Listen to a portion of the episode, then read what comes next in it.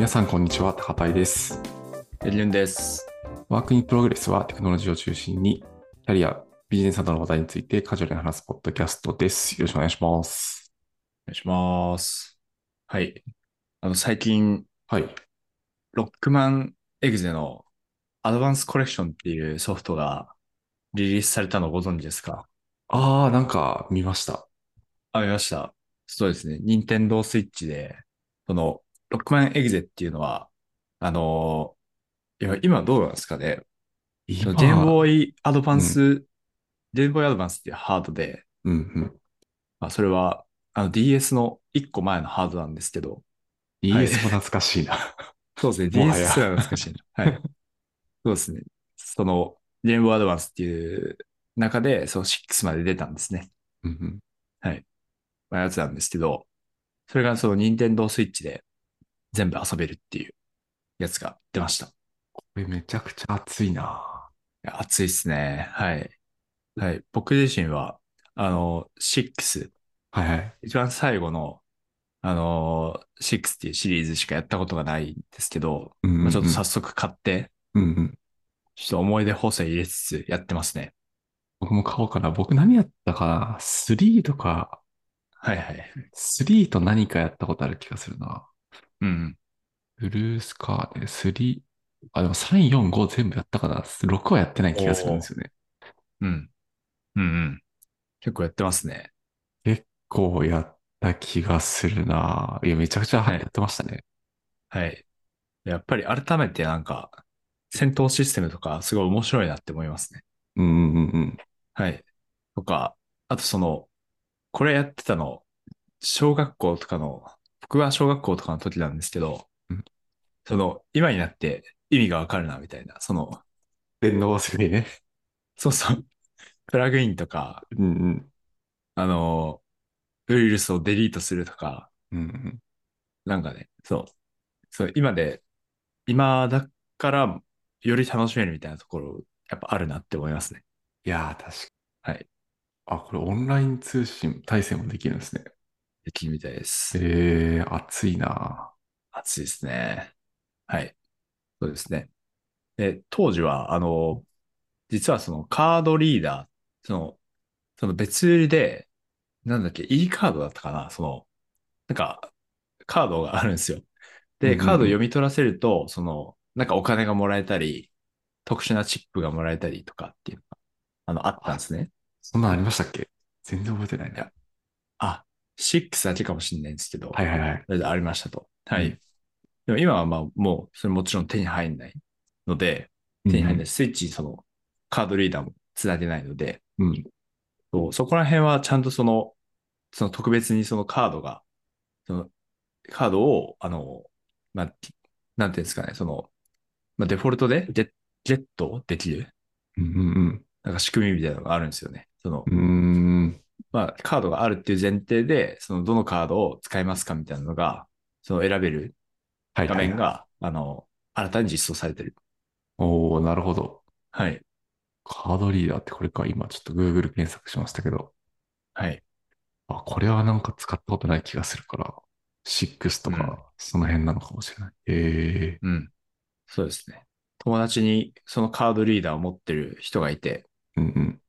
その友達のお家に行って読み込んでましたね、カードをね。大人気になるやつですね。これ持ってるだけで。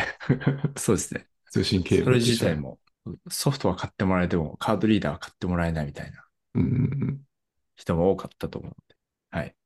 はい。その本でやってます、ロックマン。いいなぁはい。中林さんはなんか最近ありました？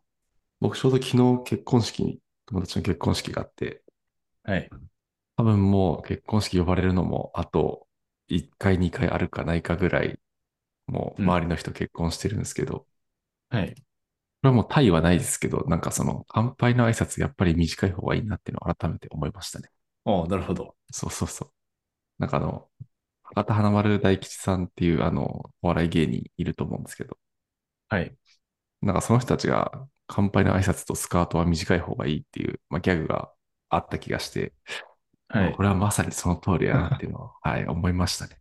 おうなるほど。うん。長い乾杯の挨拶はや、もうこれ感覚的な問題なんですか？うん。いや、感覚的な問題なんじゃないですか。何分以上だと長いって感じるんですかね。まあ、乾杯だからな。普通に1分ぐらいで終わらせてほしいはい。感じはありますけど、結構はい。なんか、まあ、なるほど。結婚式とかって長くなりがちというか、まあ、悪くないとはい。思うんですけど、はい。結構いろいろ思い出話とか、だって乾杯すると思うんで、うんうん。そこをなんかぐっとこらえてすぐ乾杯いける人はなんかいいはい。なと思った今日この頃でございました。なるほど。うん。無駄な要素を削ぎ落として、スマートに。まあ、いや、でもよかったですね、結婚式は。うんうん。うん。はい。じゃあ、メイントピックいきますか？行きましょう。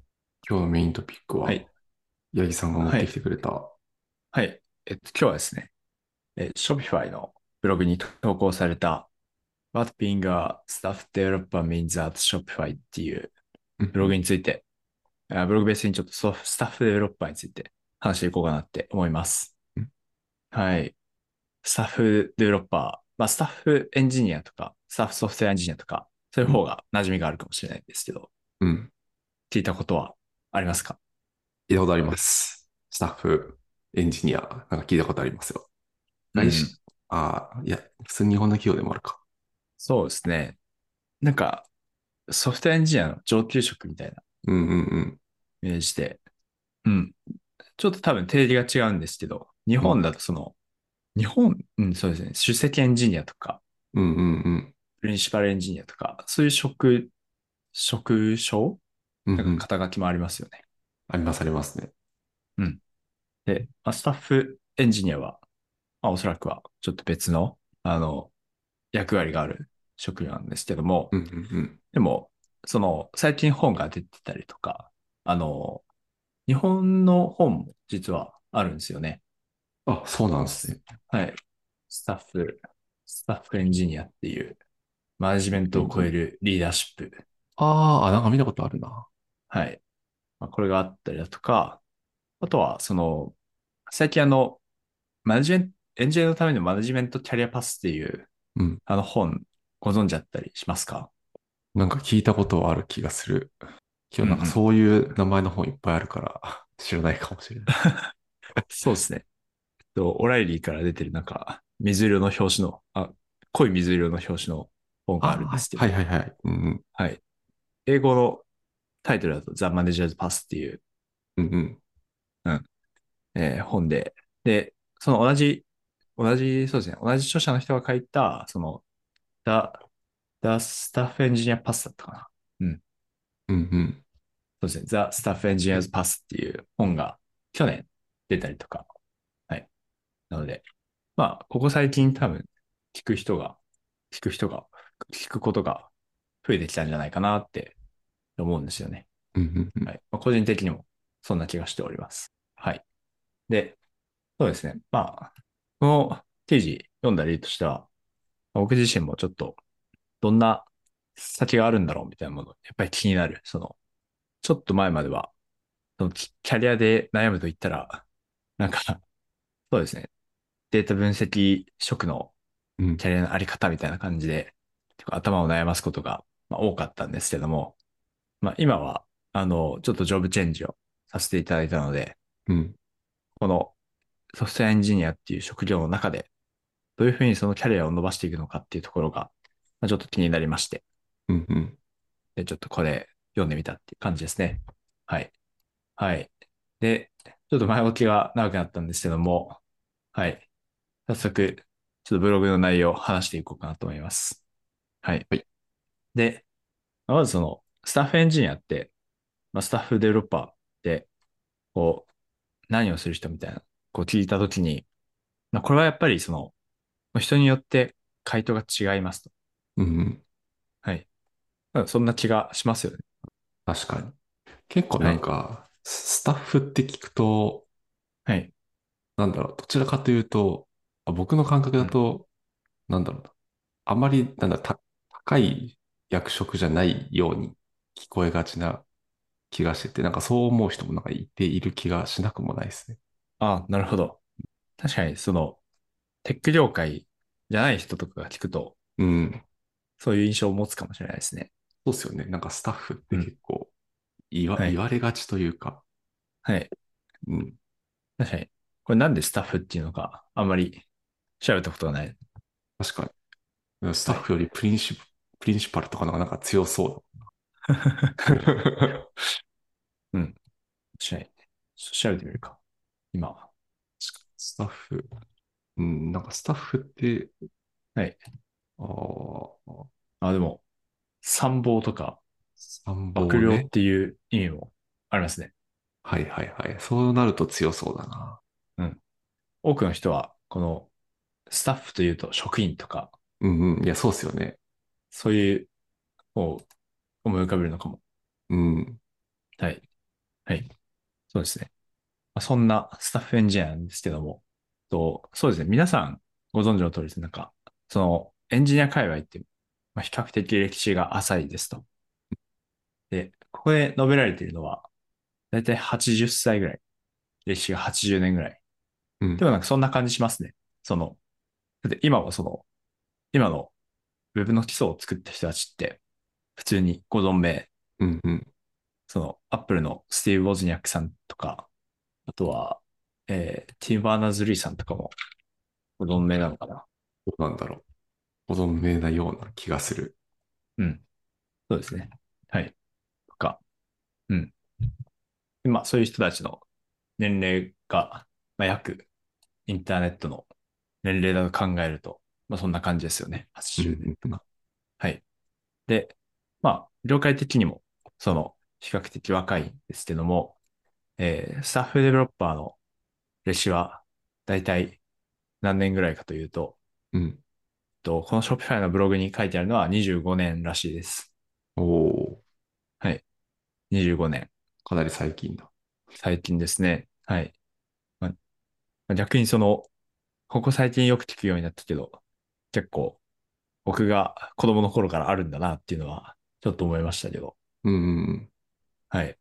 はい。まあ、なので、まあ、比較的、こう、まあ、未成熟というか、はい。やっぱりその、えーまあ、何か定義が生まれて、で、そこから、まあ、どんどん、その、業界的に共通認識が進んで、こう、まあ、すで、ようやくその、まあ、スタッフデベロッパーってこういう職業だよねっていうのが、うん。あの、うん定着していくと思うので、まあ、まだその、家庭にいるっていう感じですね。うんうんはい。はい。で、えーまあ、重要なコンセプトとしては、えっと、その、まあ、一般にそのエンジニアのキャリアパスとして、そのマネジメント方向に行くのか、IC、インディビジュアルコントリビューター方向に行くのかっていう、まあ、2種類は、これは、その業界の共通認識としてもよく言われるうんうん。話かなと思います。はい。で、マネジメントの方向に行くと、エンジニアリングマネージャーとか、はい。まあ、がっつり人のマネジメントが、あとその先には、その、ディレクターとかうん、あの、バイスプレジデントとか、そういう、あの、まあ、そのマネジメント職のよりポジションの高い職業っていうのが、あの、待っていますと。うんで、スタッフデベロッパーは、どちらかというとその IC の方向の、えー上級職に当たりますと。はい。いうことですね。はい。うん。よくわかってないですけど、スタッフエンジニアってもう、割と最上級なんですかね。あ、会社によるおそらく、そこもそうですね。会社によって、うんうんうん、あの、定まっていなくて、うんうん。なんか自分のイメージ的には最上級のイメージがあったんですけど、うんうん。はい。まあ、そうでも、ショッピファイのブログではそうでもないっていうことが語られていましたね。はい。はい。で、ショッピファイの、まあ、これはそうですね。その What being a staff developer means at Shopify っていうことなんで、まあその Shopify でスタッフデベロッパーになる人は、なんか、えーえーどういうことをしている人ですよっていうのは、まあ、書かれたブログなんで、まあ、これは Shopify の定義に閉じるんですけども、うんえーまあ、ちょっと話していきますと。はい。はい。で、何をやる人なのかっていうのを、まあ、いくと、えーこれはもうスーパーマンじゃないかってことなんですけど、うんえーまず、コードを書くことにたくさん時間を使いますと。うんうんそして、えー技術的なプロジェクトをリードもしますと。うんうんはい。えーそして、えーあ、えっと、技術的なプロジェクトをリードした経験もあり、えー大きな、その大規模なシステムを作った経験もあり、うん。で、えー重要な、えー技術的な意思決定もしますっていう感じですね。はい。うんはい。まあ、つまりまあ、コードも自分で手を動かしつつ、まあ、リードもしたり、そして、かつ、その重要度の高いプロジェクトにあの携わってきた人ですと。うんうんうん。はい。感じですね。はい。で、あとはその、さっきの高パイさんのお話にもあった、えーことが、あの文中にも書かれてるんですけども、えー A big misunderstanding is that uh, so staff developer is a more senior, senior developer, うん。えー when in fact, it- はい、っていうのが、まあ、ありまして、で、まあ、これは、その、シニアソフトウェアエンジニアがそのシニアリティを、あの、より深めていったらスタッフデベロッパーになるわけではないですと。うんはい。はい。つまり、その、シニアデベロッパーの上位職ではなくて、あの全然違う役割ですということが言われています。はい。これはちょっと Shopify に限った話かもしれないです。うん。うん。はい。まあでもなんとなくその理解できるところはちょっとあったりしますかね。はい。うんうんうん。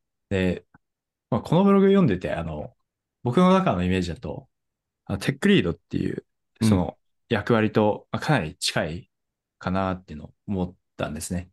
うんうんうん。はい。なので、まあ確かにそのテックリードとその Senior Developer っていうのは求められることが違うなっていうのはまあ思うので、はい。まあ、個人的にはなるほどっていう感じでしたね。はいはいはい。はい。そうですね。はい。リーダーシップの一つって書いてありますね。そうですね。 Staff Development。うん。はい。はい。で、えー、次に、その、スタッフエンジニアを構成するもの、その4つの柱についてえー話していきますと。で、4つの柱、まず先に何があるか話すと、えーテクニカルエクセンスと、えー、forming a partnership と、えー alignment with business objectives と、えー、メンターシップ and support っていう、えーうんうん。ことです。はい。で、えーおそらく、あの、意味を捉えるのが難しいのはテクニカルエクセレンスかなと。思います。はい。そうですね。メンターシップサポートとか、まあ本当になんかやることそのまま書いてあるみたいな感じうんですよね。うんうんうんうん。はい。はい。まあそうですね。と言いつつ、順番通り、そのテクニカルエクセレンスからあの説明していくんですけども、はい。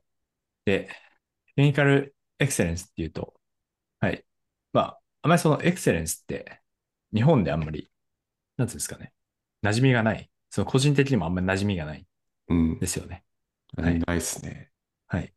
まあ、エクセレントとかはたまに言う、言う人、言う人もあんまりいないか。よく見かけはしますけどね。はい。そうですね。確かに、うん。僕も子供の英語のゲームとかやってると、はいはい一緒はいはい。にやってると、褒めてくれますね。うんうんうん。くまちゃんとかが。うんうんうん。はい。そうですね。はい。まあ、日本語に直すと、卓越性とか優うん秀さとか、そんな感じ。はい。はい。ですと。はい。で、えー、まあなので、まあ技術的な、技術的に卓越していることっていうようなあの意味合いだと思うんですけども、はい。で、これはそのどういうふうになされるのかっていうと、その経験によって、あの、得られるものであるっていうのが書かれていますね。はい。はい。で、またちょっとふわっとしてるんですけども、あの、け経験ってなんだっていう話で。はい。じゃあ、10年経験積んだら、その十分なテクニカルエクセレンス得られるのかとか、3年で十分なのか、5年で十分なのかとか、まあそれも人によると思うんですけど、はい。なので、まあそういった意味での曖昧さがまだあるなっていう感じなんですね。はい。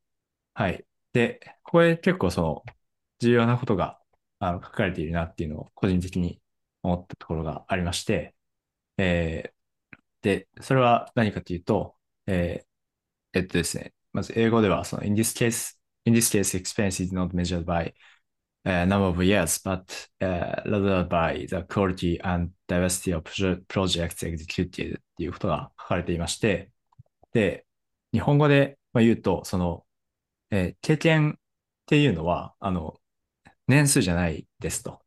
はい。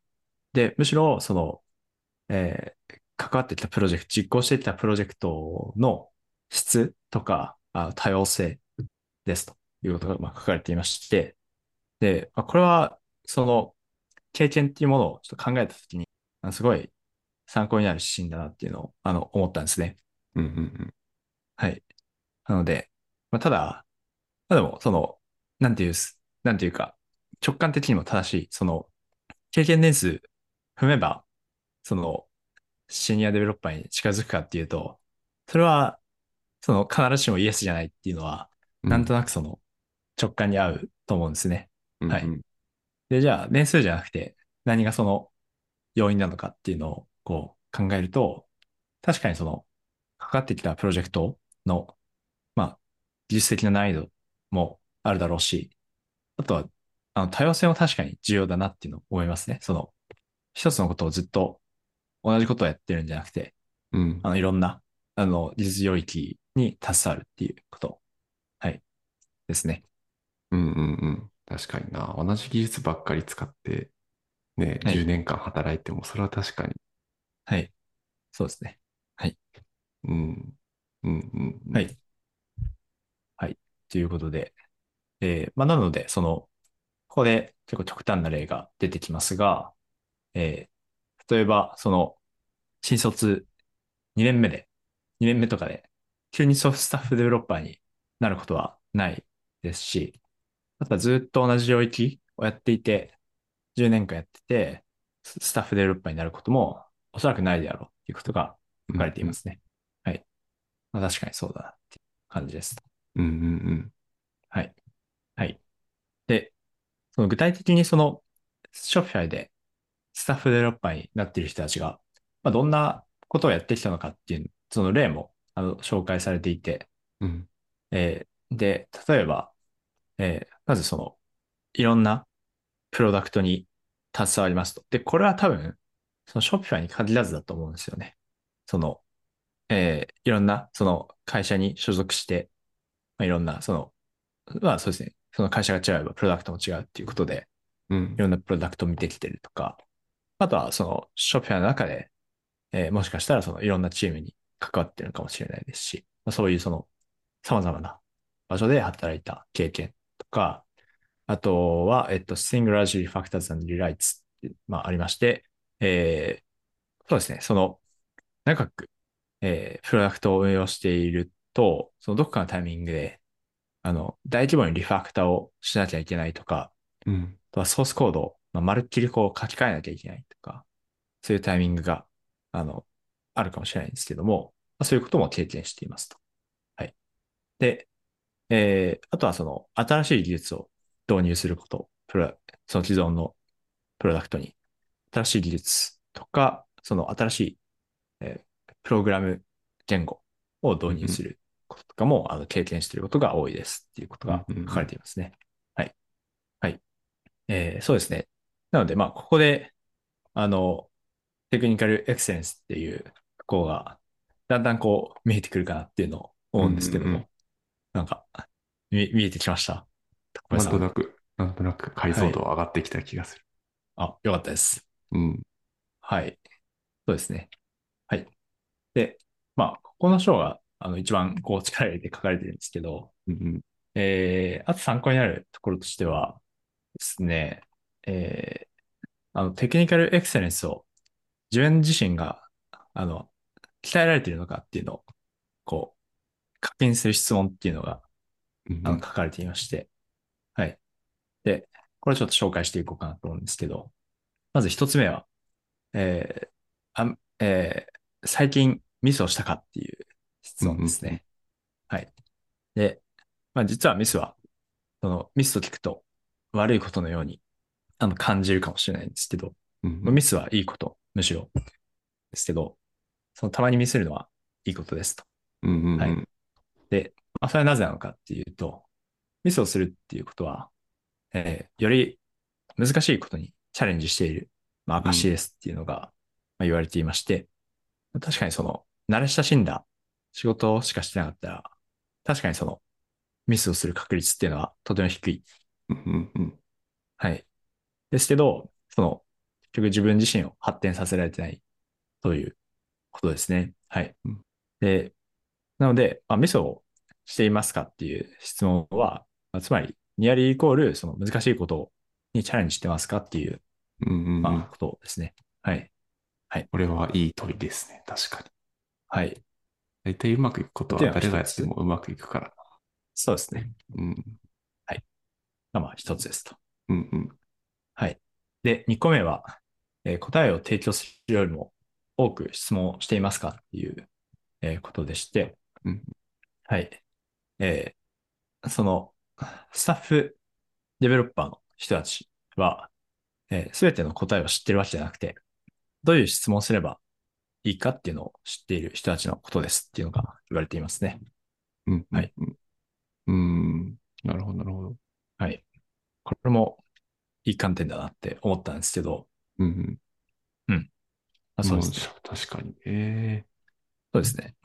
まあ、あの、まあ、すべての答えを知っている必要は、あまあ、知ることは難しいなと思いうんますし、うんうん。はい、思うんですけども、えーでも、その何の質問をすべきかっていうのが分かっていれば、まあ、下手をすれば、その特定分野への専門性は、実はそ、そこまでなくても、その質問があれば、その質問をしてきている人の、あの頭を使うことができるので、うんうんはい、そっちの能力も重要だなっていうのを、まあこの文を見て、自分は思ったりしましたね。うんうんうんうん確かに。とかなんかたまにその専門家じゃない人の質問が結構確信をついてることとかあること多いかなと思ってて、はい。なんかそういう面でもすごい気づきが得られるっていうのはあるかもしれないですね。質問で。はい。うんはい。はい。では、次のところは、えー次3つ目の質問です。はい。で、えー周りにあなたが学ぶことができる人はいますか？はい。こういう質問でうんす。うんうんはい。えーそうですね。で、これは、あの、成長速度的な話でして、うんうんえー話が書かれていまして、えーまあ早く成長するためには、その、えーまあ、あな、その自分よりも、その、すごい人が周りにいて、で、その人たちからまあフィードバックをもらったり、あの、まあフィードバックもらったり、まあ、直接的にこう、フィードバックをもらわなくても、まあ、周りにそのすごい人たちがいたら、まあ、もちろんそのし刺激は受けると思うので、うんうんそういうのが、その、まあ、成長の近道ですよ、ショートカットですよっていうのが、まあ、言われてまして、はい。えーまあ、これもその通りかなっていうのを思いますね。うんうんはい。今、小林さんの周りにはいらっしゃいますか？うんうーん、どうなんですかね。なんかまあ、同じ技術使ってる人あんまりいなはい。いんで、そういった点ではいないけど、もうちょっとはい。し視野を広げたときに、なんかいっぱいいますよ。うん。こういう振る舞いをするといいんだろうなとか、ああ。うこういうん。問いを投げてくる人、投げてくる人というか、こういうはい。問いをしてくるんだな、みたいなのは、いろんなはい。人がいるんで、その辺はすごい学ぶことがある気がする。八木さんはいますか？はい。僕もたくさんいます。うんうんうん。はい。確かに近近くにというか、まあなんか、あ、プログラミング始めたいですっていう人に対して何からどの言語がいいですかって時に、近くにその言語をはい。知ってる人がいるやつをやった方がいいって誰かが言ってた気がするんですけど、まさにこれは、はい。あそれはこれを表してるんだなっていうのは、なんか聞いてて思いました。ああ、なるほど。うん。あ、いいですね、それ。僕は初めて聞きましあ、本当ですか？誰誰かが言ってたた。はい。気がする。うん。確かに言語を一個覚えたら、そこからのせあの、新しい言語を学ぶのはそんなに。ハードルが高くないと思うので、いいですね。そうそうそそれはすごい近道だなって思いましたね。う。うん。はい。えーでは、えっと、今のが3つ目の質問なんですけど、えー最後が、えー Professional Development のために時間を作っていますかっていう質問です。うん。はい。はい。で、えーこれはですね、その、まずその、この業界、あなんていうんですかね、その、インターネット業界っていうのかな、その、うんまあ、プログラミング界隈。はい。はい。ちちょっと僕が今いる、今、この、この業界って、一般的にはな、なんていう言葉で表される業界なんだろうって、ちょっとふと思ったんですけど。なんだろう。あ、でもはい。ウ IT ェブ業業界。界。ウェブ業界。IT 業界か。はい。どうどうなんだろはい。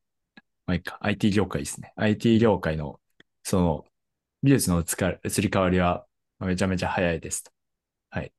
で、まあ、常にそのトップであり続けるためには、まあもちろんその流れに追従する必要がありますということになっていまして、う。はい。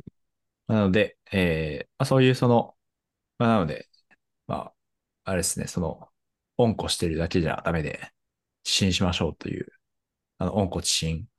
っていう四字熟語があると思うんですけど、はい。新しいことを知っていきましょうとか、まあ、その日常から気になる技術で遊んでみるとか、うんまあそういうのをやっていますかっていうような、えー質問ですね。うんうん。はい。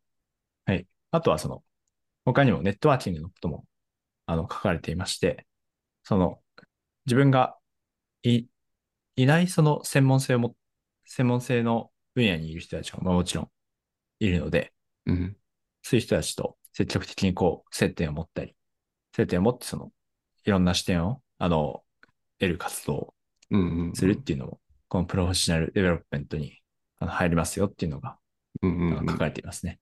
はい。はい。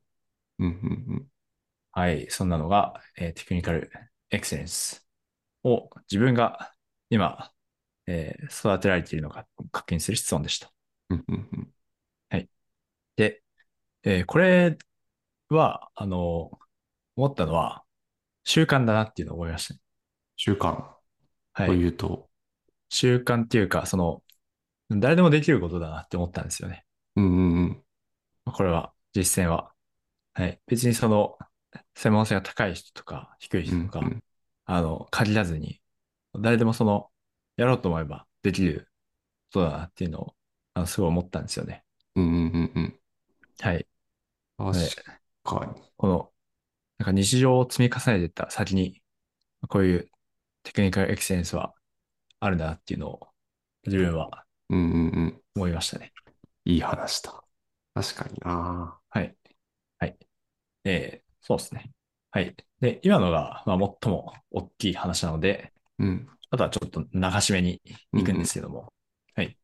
えー次が、あの、フォーミングパートナーシップっていうものでして、で、あの、パートナーシップってなんだっていうことなんですけど、はい。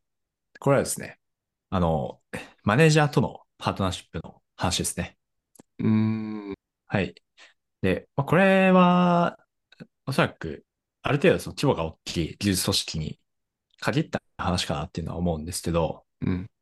その技術組織の中に、まあいろんなチームがありまして、で、そこにそのエンジニアリングマネージャーと、えーあとはスタッフエンジニア、その技術的なリードを担う人があのいるっていう状況ですね。はい。はい。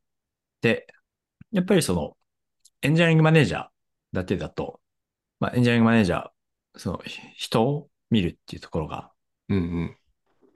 大きな役割を占めることになるので、えー技術的な部分があの不足ししてしまいますと。はい。まあ、別にこれはエンジニアリングマネージャーの人に、あの、技術力がないみたいなのを言ってるわけではなくて、でそのあっても、その、そっちに割くリソースがないとかってそういう状況があると思うんですね。うんはい。で、まあそうなった時に、その技術的なリーダーシップの方は、まあ、それはそれで、ある程度集中されたあのリソースが必要です。あった方がいいです。ということが書かれていまして、で、それがあの、スタッフエンジニアのやることです。とうんうん。いうことが、えー書かれています。うんうん。はいはい。これがフォーミングパートナーシップですね。はい。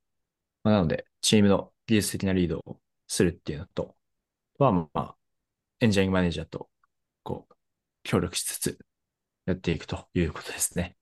はい。はい。で、えー、3つ目が、Alignment with Business Objectives っていうことなんですけど、まあ、これは、あのーそのままかなっていうところですね。はい。うん。では今、はい。その会社的な、会社の方向性も、ともアラインしつつ、えー技術的な部分をリードするということですね。うんうんうん。はい。大事だ。はい。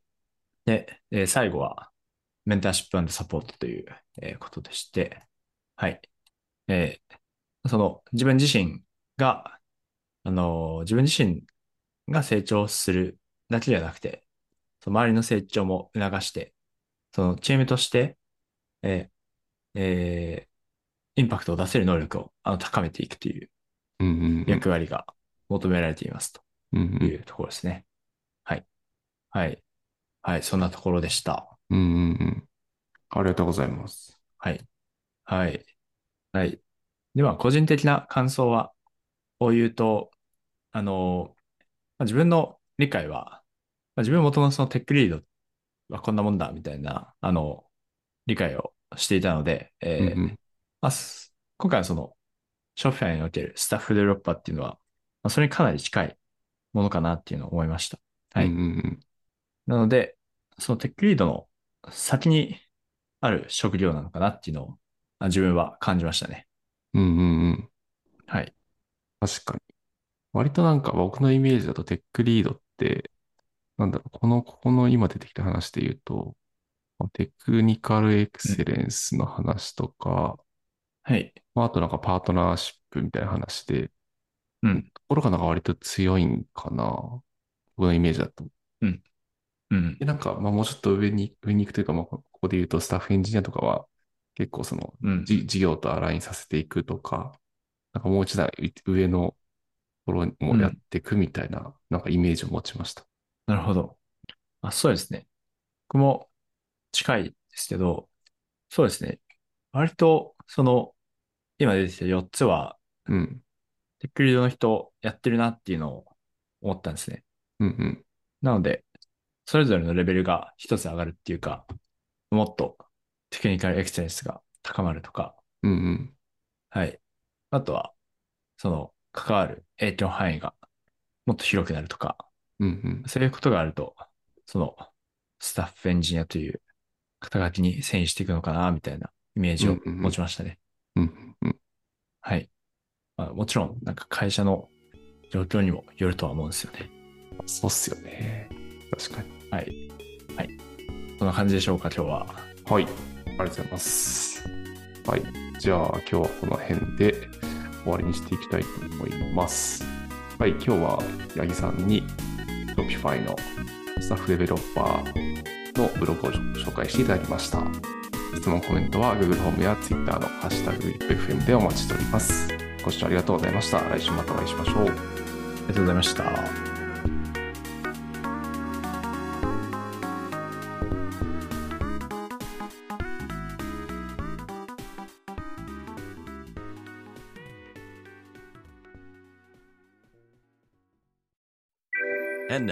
A short commercial break.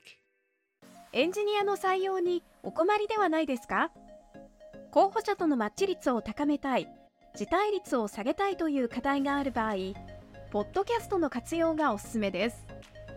音声だからこそ伝えられる深い情報で、候補者の興味・関心を高めることができます。ピトプでは企業の採用広報に役立つポッドキャスト作りをサポートしています。気になる方はカタカナでピとパと検索し、X またはホームページのお問い合わせよりご連絡ください。